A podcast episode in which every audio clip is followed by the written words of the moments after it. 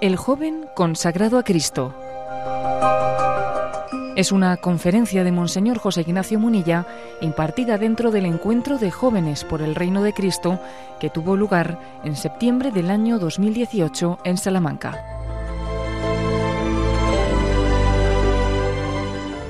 El joven consagrado a Cristo. Bueno, con un título así uno puede decir pues un poco lo que con plena libertad lo que quiera decir, ¿no? que en cualquier caso pues suelo, acostumbrar a hacerlo, ¿verdad? Pero bueno, voy a hacer una reflexión, un diagnóstico de nuestra realidad, ¿eh? de nuestra realidad y de nuestra vida, al tiempo también que unos consejos o una estrategia de cómo debemos de proceder, ¿no? Aquellos que, queremos ser, ¿eh? pues hijos del corazón de Jesús en medio de, de este mundo, pues complicado y convulso. Vayamos directamente al grano. Y quiero hablar sobre el contexto en el que un joven, un joven consagrado a Cristo vive. Porque el contexto, obviamente, condiciona mucho.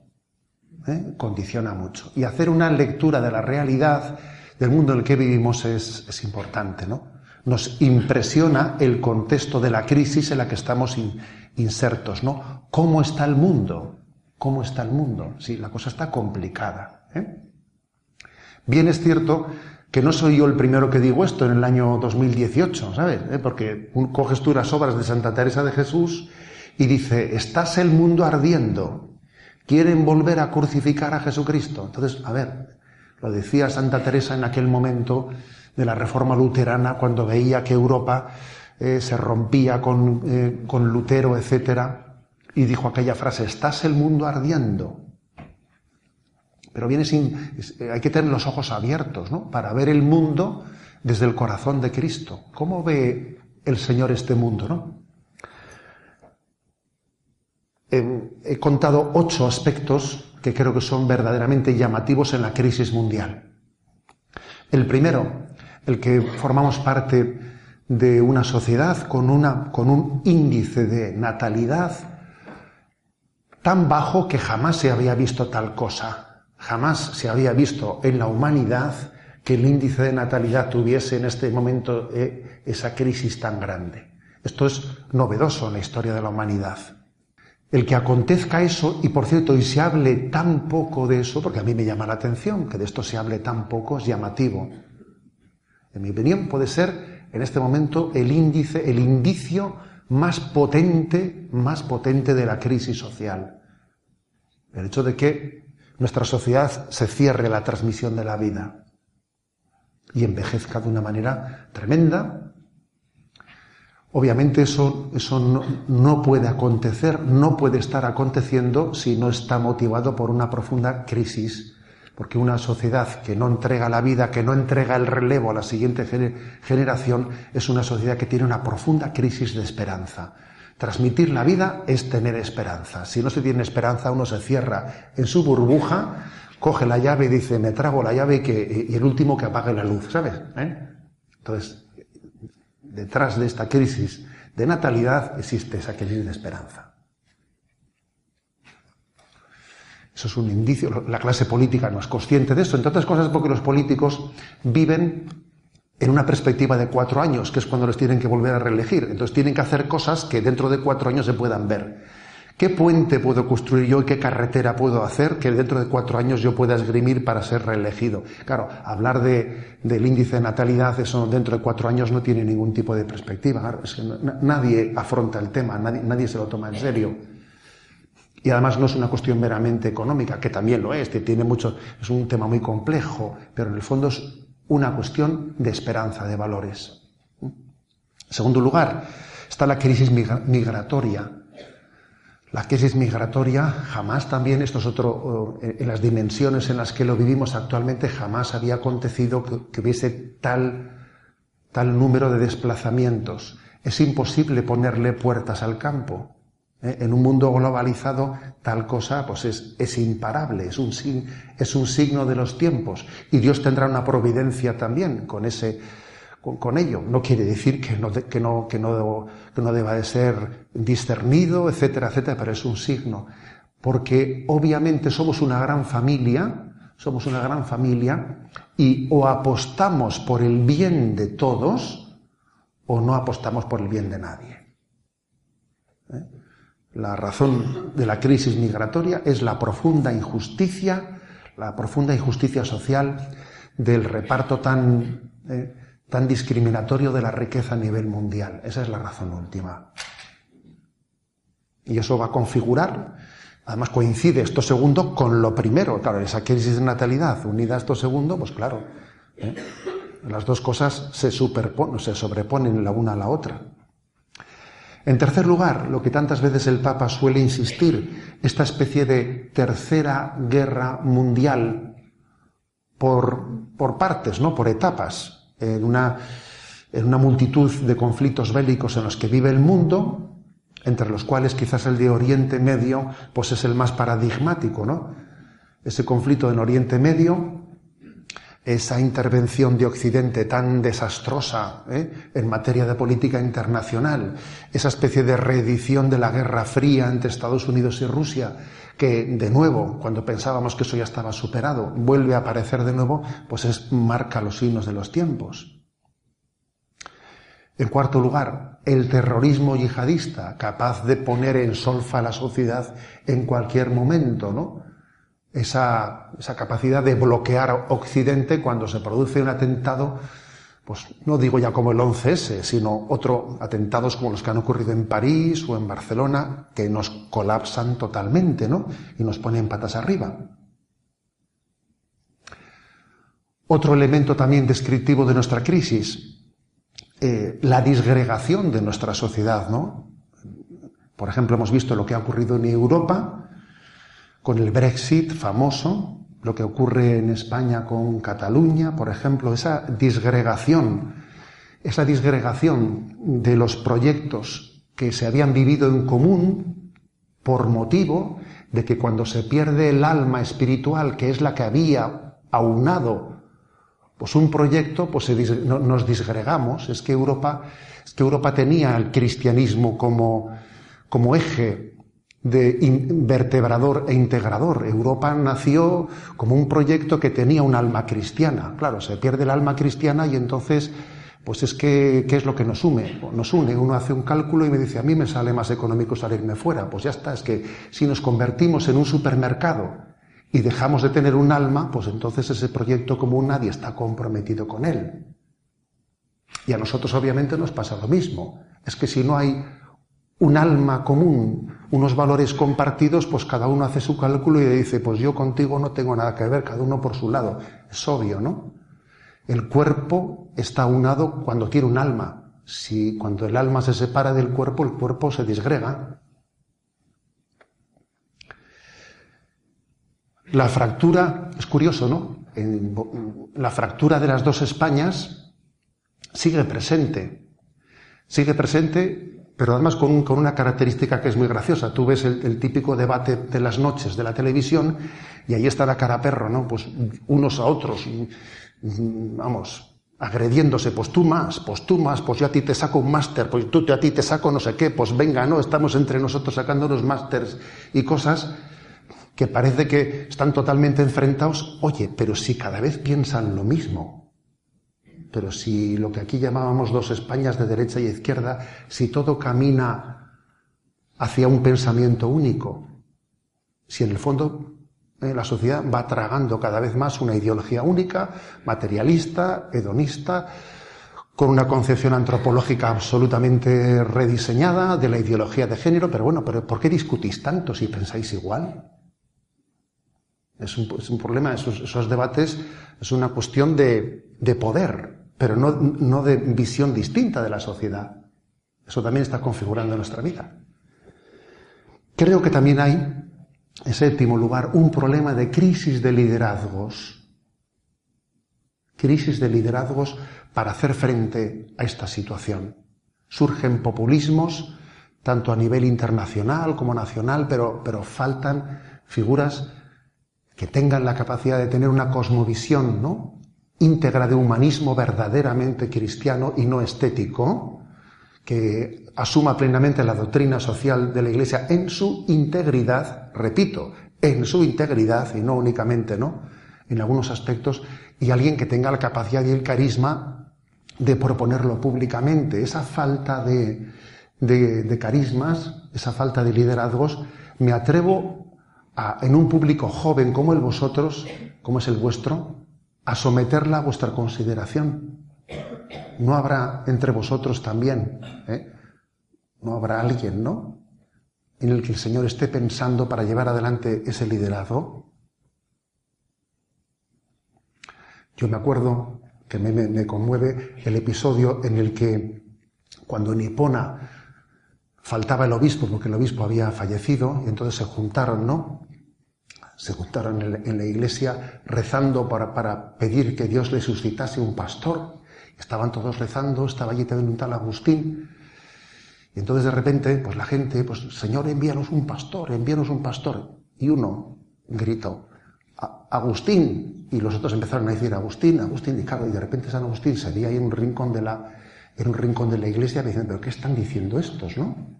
Cuando veía que la gente repetía su nombre. Pues sí, en alguien tendrá que fijarse el Señor en esta especie de orfandad moral y espiritual en la que vive la sociedad. En alguien tendrá que fijarse. Y si se fija en ti, no te asustes ni mires para otro lado. El liderazgo puesto al servicio del Señor y suscitado por el Señor, no por, por cuenta propia, sino suscitado por Él, pues es, en el fondo es la consecuencia del profetismo bautismal. Y por último, y no quiero escaquearme, también una crisis eclesial potente, en octavo lugar, porque es verdad que vivimos una crisis eclesial muy fuerte. Y fuerte eh, con muchos escándalos, con muchas contradicciones, con muchas crisis, crisis de fe, con, eh, interpretaciones desequilibradas de lo, que es, eh, de lo que es la vida de la Iglesia, con la contraposición de la verdad y de la caridad, pretendiendo contraponer ambas cosas, haciendo lectura de la vida de la Iglesia en clave de discontinuidad con la tradición en vez de entender ¿no? la renovación que la, que la vida de la Iglesia siempre necesita, Iglesia siempre reformanda, no siempre en reforma, pero en clave de continuidad y de fidelidad a la tradición, pues eso también, esa, esa especie de desconcierto del que somos testigos y la que está cayendo, etcétera, pues también nos da una crisis, un escenario de crisis eclesial potente, ¿no? ¿Cómo está el mundo? ¿Eh? ¿Estás el mundo ardiendo? ¿Quieren volver a crucificar a Cristo? Creo que esta lectura de la realidad que he hecho, estos ocho elementos un poco que, describen la crisis, son objetivos y no pienso que sea pesimismo, es, es la verdad de una de, una realidad cuando, da la espalda a cuando damos la espalda a Jesucristo.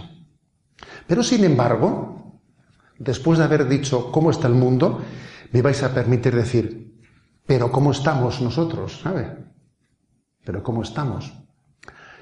Porque en el fondo es más importante esto segundo que lo primero. Y lo primero es consecuencia de lo segundo. ¿Cómo estamos? Que la crisis la tenemos por dentro. No sé si habéis escuchado alguna vez esa pequeña parábola, esa pequeña parábola que se cuenta de el niño y el puzzle, eh, que es la siguiente, ¿no? Un padre estaba trabajando en su despacho y se había llevado al niño porque no había en casa quien lo cuidase, ¿no? Claro, y el niño molestando y molestando y, el padre decía, a ver qué hago yo con el niño para que me deje trabajar un rato largo y no moleste mucho.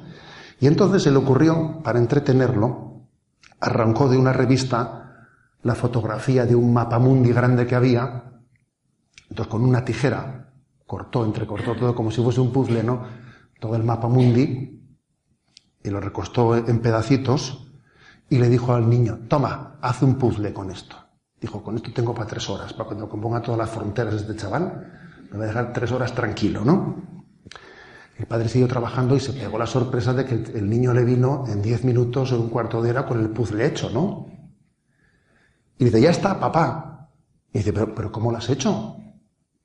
Le dice asombrado, ¿no? Es que por detrás aparecía la foto de un hombre, reconstruí el hombre y quedó arreglado el mundo, ¿sabe? ¿Eh? Bueno, es una pequeña metáfora, ¿no? Una pequeña metáfora con la que se quiere subrayar. Es más importante, es clave que no nos limitemos, eh, porque hay gente que le gusta, le gusta, eh, pues eso, ¿no? Debatir en tertulias de cómo está el mundo. Hay gente que, que es especialista en, en hacer tertulias sobre, vamos a hacer aquí, pues una, un diálogo sobre, ¿eh? sobre, pues eso, hablando del mundo como quien ve la escena detrás del cristal, como si tu crisis interior no fuese la causante de lo que acontece en el mundo. Claro, ese es, ese es el gran error, ¿no? Entonces, ¿cuál es el, la descripción que me parece a mí, ¿no? O brevemente hecha de esa crisis interior en nosotros, de cómo estamos que, me permito hacer. Creo que si miramos eh, la generación vuestra, ¿no? Quizás no haya tanta diferencia entre, entre, el mundo joven, adolescente, mm, universitario y adulto incluso. Eh, nuestro mundo se caracteriza por no tener grandes diferencias ¿eh? Entre, entre las distintas generaciones. Pero bueno, me refiero específicamente más al mundo joven, ¿no? Creo que se caracteriza nuestro momento por una crisis interior de, que padece muchos miedos e inseguridades. Sí, nuestra cultura, nuestros jóvenes, nosotros tenemos muchos miedos e inseguridades que se ocultan debajo de una frivolidad. Hay mucha frivolidad, pero que oculta el miedo y la inseguridad este triunfo de la cultura de los youtubers, ¿eh? el hecho de que hoy en día, pues, por ejemplo, los jóvenes, la prensa, la prensa ni, nadie compra el periódico, tú, ¿sabes? ¿No? El periódico, ¿eh? ¿Qué periódico ni qué historias? Yo, yo sigo a un youtuber, yo qué sé, ¿no? O las redes sociales vividas como un escaparate frívolo a modo del gran hermano, que uno está viendo la vida de los demás, curioseándola, ¿no? estrellas y estereotipos estéticos ¿eh? que tienen millones de seguidores y dice, bueno, pero ¿a qué le siguen? No, pues si no, no si hay materia para seguir a alguien, hay, ¿no? Tantos complejos y problemas de imagen, ¿no? Que se esconden detrás de, detrás de esa sociedad de la frivolidad. Fijaros, yo diría que detrás de la frivolidad se esconde una curiosidad. Nos miramos unos a otros con curiosidad. Detrás de la curiosidad se esconde la inseguridad. Detrás de la inseguridad se esconde la falta de autoestima. En última instancia, detrás de los miedos e inseguridades se esconde la carencia de un amor estable, la experiencia de un amor estable en el que fundar la vida. Y en medio de una cultura ¿no? en la que nos caracterizamos por tantos miedos e inseguridades ocultadas en medio de la frivolidad, viene Jesús y se presenta diciendo, no temáis, no temáis. La, esa forma que tenía Jesús resucitado de presentarse ante los suyos y decir, no temáis, tiene gran actualidad. Además de miedos e inseguridades, también yo subrayaría en segundo lugar la dureza de corazón y la insensibilidad, que suele ser un paso posterior al primero. Dureza e insensibilidad, un blindaje. Se trata de una huida hacia adelante, de hacernos los duros, de la agresividad, de decir, bueno, como conmigo han jugado, yo ahora, yo ahora, ya vas a ver tú, ¿eh? jugaron conmigo, me hirieron, me hirieron en mi inocencia, ¿no? Y ahora que yo he sido pues una, pues un, un, abusado, ahora voy a ser yo el abusador, ahora yo voy a ser el que haga daño a los demás, ahora voy a ser yo el que pise a los demás, ¿no? Y hay mucha agresividad en nuestra sociedad. Y hay mucha ideologización, ideologización, pues que se esconde detrás, o sea, que en el fondo justifica, ¿no? Justifica ese estar interiormente quemado. A ver, hay mucha gente quemada que justifica ideológicamente esa quemazón que tiene. Pero todos esos ideales, ¿eh? supuestos ideales, eh, a ver, lo que hacen es dar un marco teórico a la quemada que llevas dentro, que estás quemado, macho. ¿eh? Te has quemado y ahora sacas una bandera. La bandera eh, no, te, no, explica tu quemazón. Tú estabas quemado antes y has sacado una ideología para, eh, para justificarlo. Es una huida para adelante, ¿no? Entonces, por una parte vemos miedos e inseguridades, pero vemos también mucho odio, mucho rencor, mucha agresividad, ¿no? Mucha fobia. Hay muchas fobias, ¿no? Pero claro, ¿eh? la primera víctima del odio, ¿quién suele ser? Pues uno mismo. La primera víctima del odio es uno mismo, que se autoenvenena y se hace un daño tremendo y no es feliz, porque hemos sido creados para amar. Y cuando uno odia, está quemado, quemado, ¿no? Y además, por muy duros que seamos, solemos tener, gracias a Dios, ¿no? Pues voces del espíritu que no llegamos a callar, que no las acallas. Y entonces también en nosotros hay valores y suele haber grandes contradicciones, ¿no? En personas que tienen este mensaje de odio, pero, pero sin embargo tienen muchísimos resquicios porque es imposible acallar la voz del espíritu, que en ellos también desean el bien. ¿Cómo no van a desear el bien en tantas cosas, aunque sean unos quemados? Entonces viene Jesús y te dice, amaos y te dice, déjate de historias, déjate de ideologías, amaos, amaos. Y eso a veces suele ocurrir, ¿sabéis cuándo? Cuando en la vida ha venido el sufrimiento, pero el sufrimiento tuyo, no el de la, eh, no, no, el sufrimiento tuyo personal en tu familia. Y entonces cuando alguien, allí donde hay sufrimiento, se suele pisar un terreno sagrado, en el que el corazón endurecido se puede ablandar. Jesús te dice, amaos, y la cruz muchas veces suele ser el, el humus, el contexto en el que el que odia, pues puede rendir las armas, rendir las armas y abrirse al amor. Y en tercer lugar, en cuanto a este, digamos, diagnóstico de, de, de nuestra de nuestro mal interior. Primero he hablado de los miedos e inseguridades, segundo he hablado de la dureza e insensibilidad. El tercer, el tercer elemento que da el diagnóstico de, nuestra, de nuestro mal interior es el de la multitud de tubos de escape y de adicciones a las que nos agarramos, a las que las nuevas generaciones se agarran para huir de sus miedos, inseguridades y de sus, y de sus odios y de sus insensibilidades. El tercer elemento que yo creo que caracteriza nuestra sociedad es la cantidad de adicciones y de tubos de escape, a, modo de, a modos de tubos de escape. Estamos en una sociedad que jamás como hoy todo el mundo ha reivindicado la libertad y jamás hemos sido más esclavos una sociedad que dice libertad y al mismo tiempo es adicta y es esclava. Y el fenómeno de la pornografía, el fenómeno de Internet siendo un, lugar de esclavización, las nuevas tecnologías, ¿no? que son capaces de arrancar de nosotros el hábito del, señorío, de ser dueños de nosotros mismos, de esclavizarnos, es, es todo un fenómeno, ¿eh? es un fenómeno en el que, en el que se visualiza hasta qué punto el mal lo tenemos dentro, ¿no? El padre Mendizábal, ¿no? Al, cual tantas, tantas cosas recordamos de él. Yo recuerdo haberle escuchado decir de las nuevas tecnologías que son un buen siervo, pero un malísimo señor. ¿Eh? Decía él eso. Son un buen siervo, pero un malísimo señor.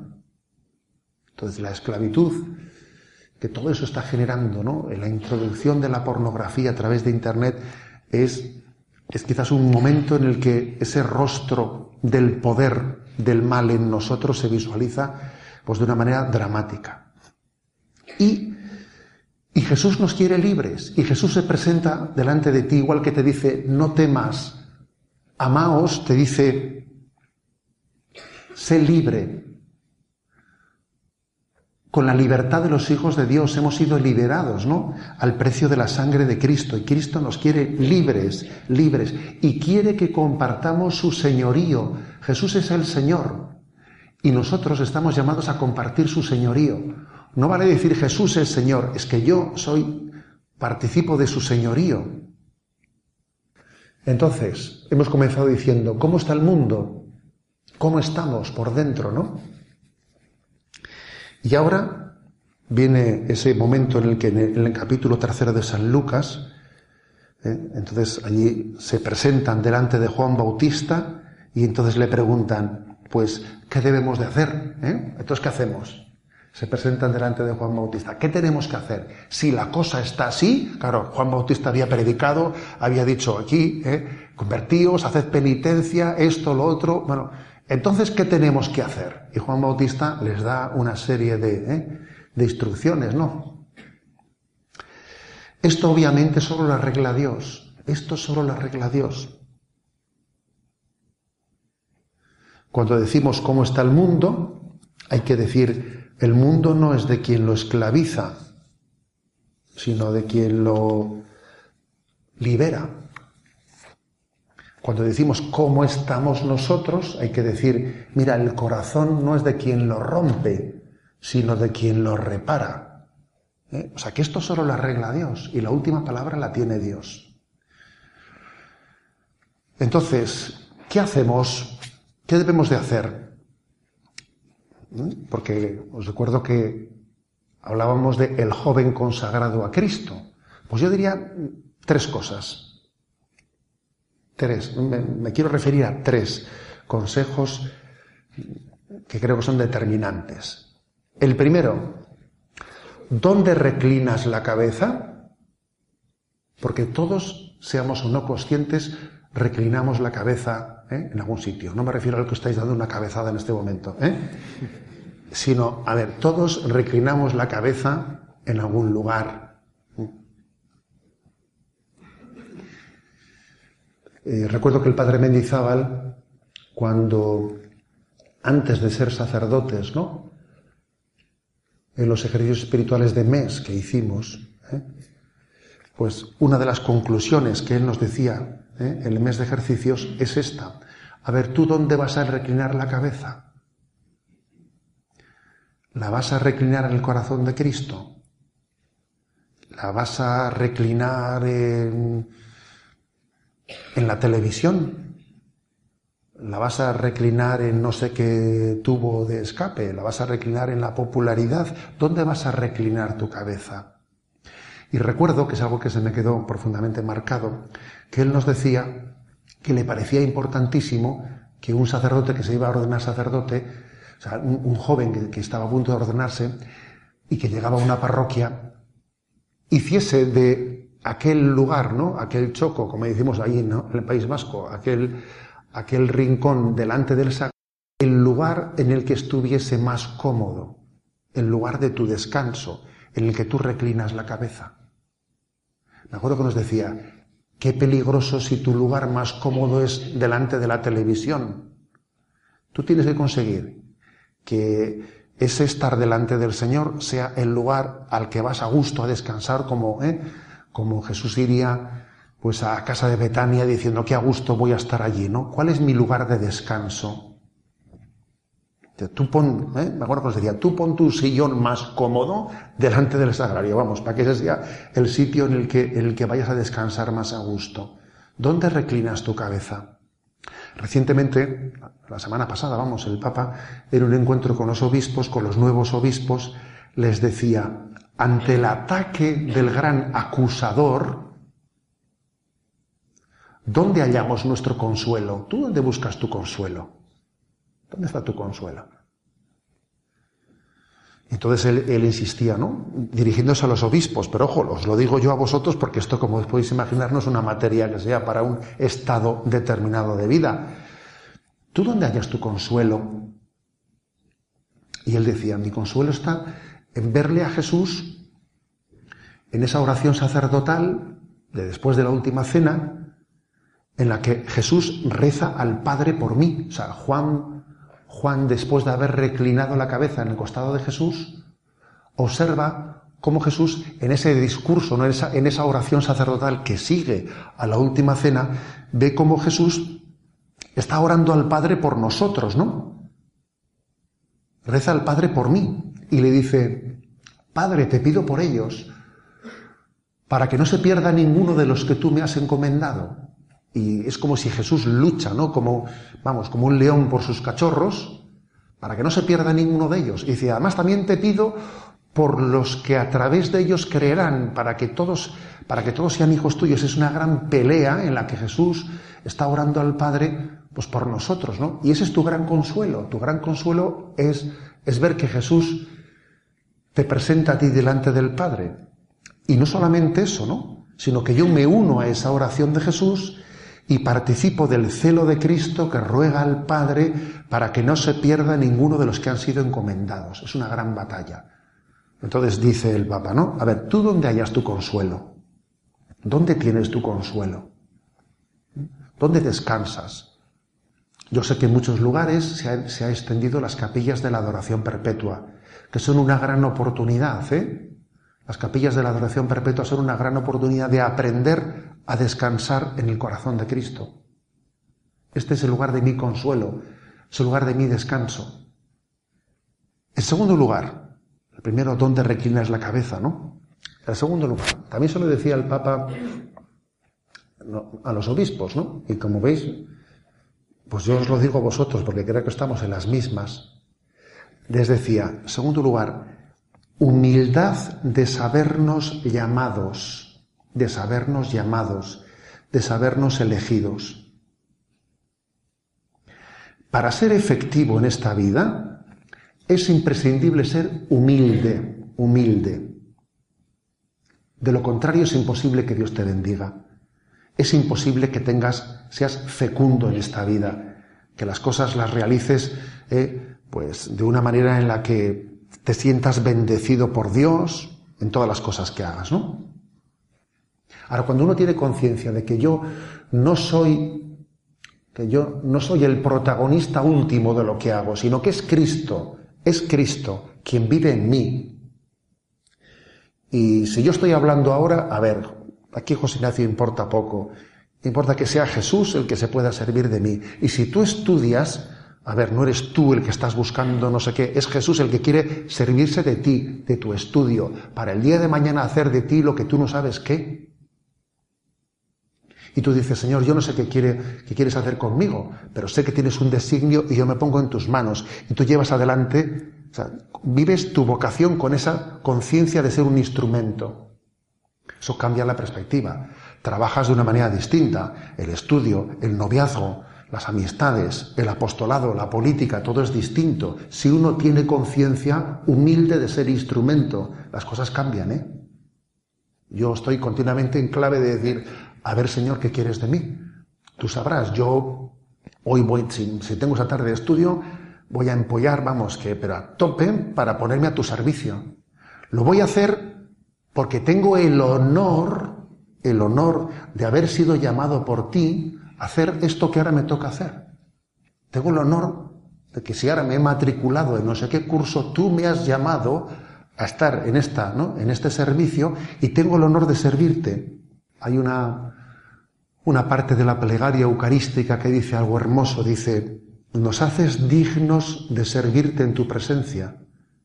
Me haces digno de servirte en tu presencia. Ahora, si estoy trabajando, si estoy viviendo un noviazgo, si estoy pues, en las amistades, si estoy en el apostolado, en un grupo de catequesis, en lo que sea, en lo que sea, o sea, me has hecho digno de servirte. Yo soy un instrumento tuyo. Este es tu proyecto, Jesús, no es el mío. Es tu vocación, no mi ocurrencia. Hay que vivir la vida en esta clave de sabernos llamados. Dios tiene un designio, Dios tiene un plan. No se trata de que yo tenga una ocurrencia, un sueño. Yo no soy un inventor, sino un descubridor de mi vocación, que es bastante distinto, ¿sabes?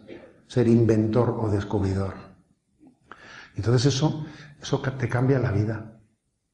Te cambia la vida. Es como un giro copernicano, en el que pasas de percibir la realidad desde mi yo-yo, ¿eh? a entender que Cristo nos llama y entonces, bueno, pues uno discierne, discierne cómo son las llamadas de Dios y se siente instrumento suyo. Y eso lo hace ser muy humilde y muy eficaz, ¿sabes? porque aquí somos eficaces cuando somos humildes. Y uno puede tener la parresía y hacer muchas cosas sin que se le suban a la cabeza, porque es instrumento de Dios, ni más ni menos. Un consagrado consagra todo lo que toca. Tú estás consagrado por Cristo en el bautismo. Tú tocas esto y ha quedado consagrado, ¿sabes? Tú coges los libros que te han dado para el curso, los has tocado, ¿verdad? Ya están consagrados. Tú tienes un noviazgo, ¿no? Le agarras a tu novia de la mano, ya la has consagrado. Esto funciona así. Y me entendéis la imagen, ¿no? No estoy hablando de magia, ¿eh? estoy hablando de, de, obviamente estoy hablando de, de que es que el consagrado, en su, en su vocación interior, todo aquello que, que Dios ha puesto en su camino queda consagrado, queda integrado en un plan de redención de Dios. Trabajo, estudio, familia, noviazgo, política, sí, política, ¿eh? amistades, apostolado, todo queda consagrado. En tercer lugar, primero he dicho dónde reclinas la cabeza, en segundo, ¿no? La humildad de entregarte como siendo instrumento de Cristo, sabiéndote elegido, porque es su proyecto y no el tuyo. En tercer lugar, los envió de dos en dos. Los envió de dos en dos. Creo que en este momento de la historia eh, tenemos que ser conscientes de nuestras debilidades. Dios no nos ha querido autónomos. Dios no nos ha querido autosuficientes. Es bastante obvio esto. ¿eh? No es más que ponernos delante del espejo. ¿eh? Uno se pone delante del espejo y dice, no, autónomo, autónomo yo, ¿sabes? ¿Eh? Dios no ha querido que, que, uno tenga, que tenga todas las cualidades, las capacidades. No, no ha querido. Nos ha querido, nos ha querido, bendito, ¿eh? bendita providencia de Dios, nos ha querido pues con dones y con talentos pero con limitaciones y con, y con heridas. Así lo ha permitido Dios. En parte por creación y en parte también pues por nuestro pecado, las dos cosas combinadas, ¿no? ¿Qué parte es de cuál? Déjate de historias. O sea, vamos a, vamos a la práctica. O sea, Dios nos, ha querido limitados. Entre todos hacemos uno. ¿eh? Yo a veces suelo decir, suelo decir en plan de broma, ¿no? No sé si entre todos hacemos uno. ¿eh? Cuando uno ve, cuando uno ve, eh, pues, los límites de, de, un sitio y de otro. Eh, los que me conocen me, me, escuchan a veces decir esta expresión, ¿no? En plan de medio ironía. Ah, no sé si entre todos hacemos uno. Sí, sí, entre todos hacemos uno, pero con Cristo en medio, ¿eh? Entre todos hacemos uno en Cristo. Y Dios ha querido que nos conjuguemos y que nos complementemos. Y aunque suene a chiste, ¿eh? pues eso, dice, entre un cojo, un y un banco, entre todos hacemos uno, ¿sabes? ¿Eh? Y es verdad, forma parte de esa providencia de debilidades, pues, pues compensadas, ¿eh? porque es así. Uno tiene un talento y yo a veces he, contado, he contado la anécdota de que cuando hicimos el Camino de Santiago, ¿eh?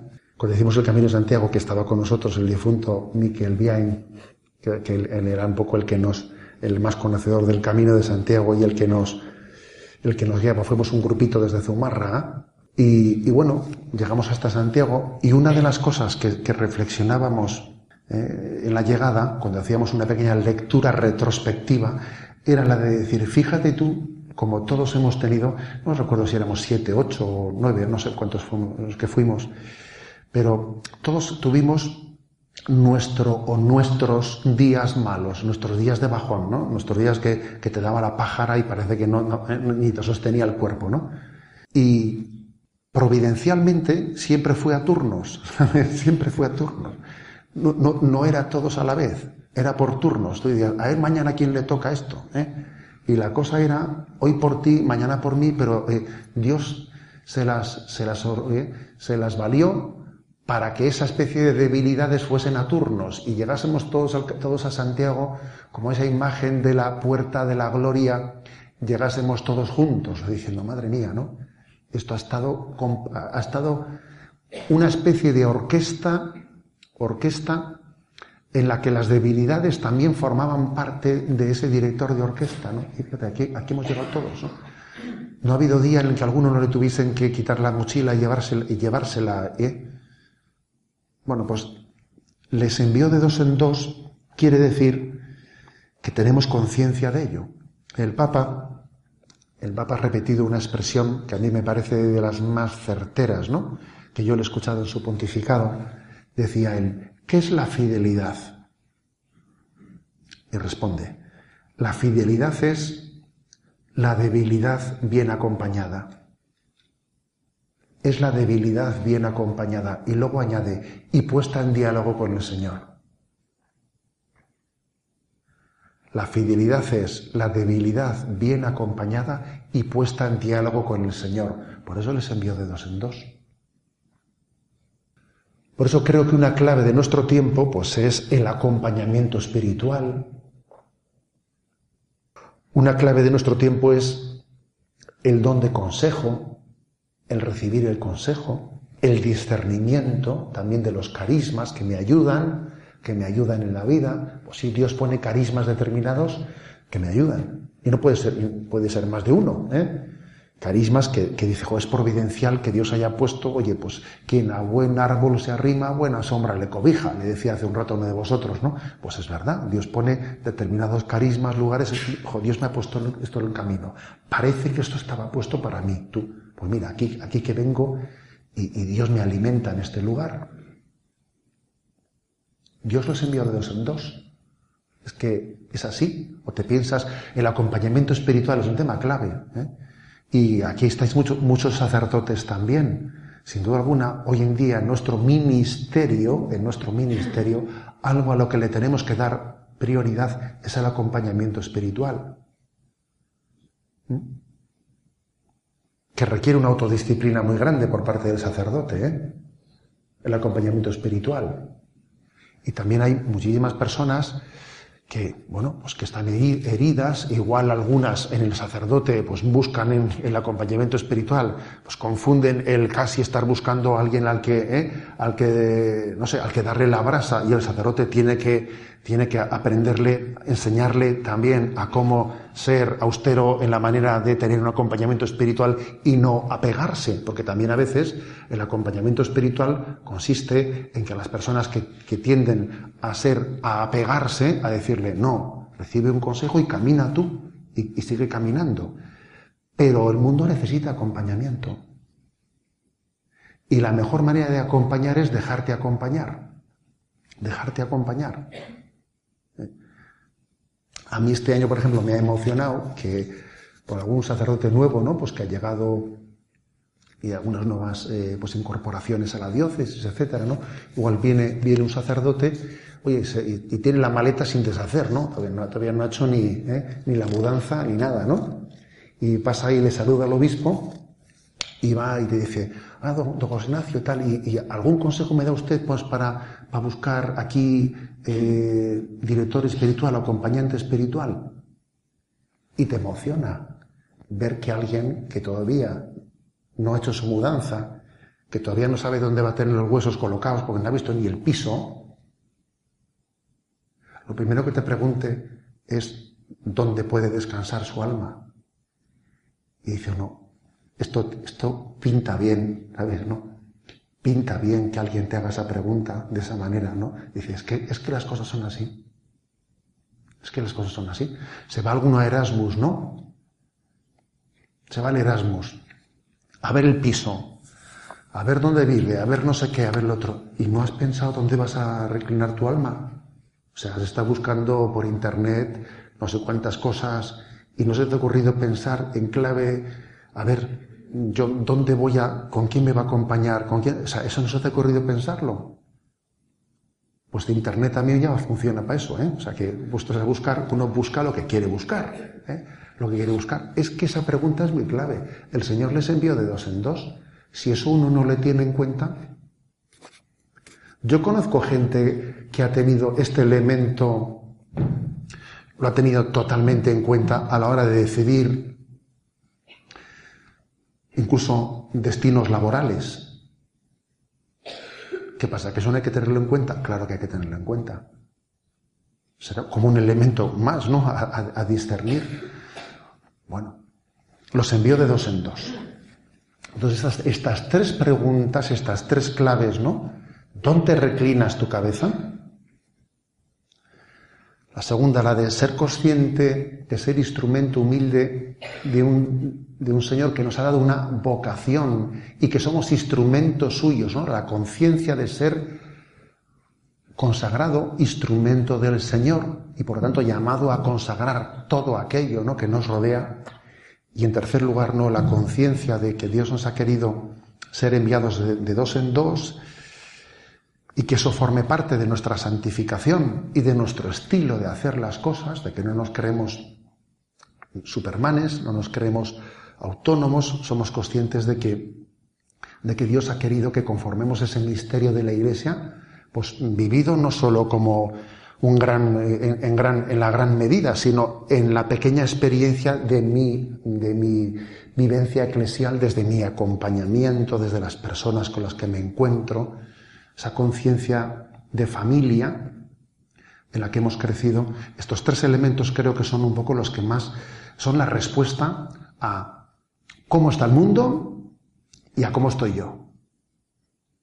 Porque estos tres elementos son cómo nos ve el Señor y cómo, por qué camino en concreto el Señor ha pensado la restauración de tu vida, la restauración de tu vida. ¿eh? Porque lo repito, que nuestro corazón no es de quien lo rompe, sino de quien lo ha restaurado, reparado. De que este mundo no es de quien lo ha esclavizado, que es Satanás, sino de quien lo ha liberado, ¿eh? que es Jesucristo Rey. Finaliza en Radio María esta conferencia de Monseñor José Ignacio Munilla titulada El joven consagrado a Cristo fue impartida dentro del encuentro de jóvenes por el Reino de Cristo que tuvo lugar en Salamanca en septiembre del año 2018.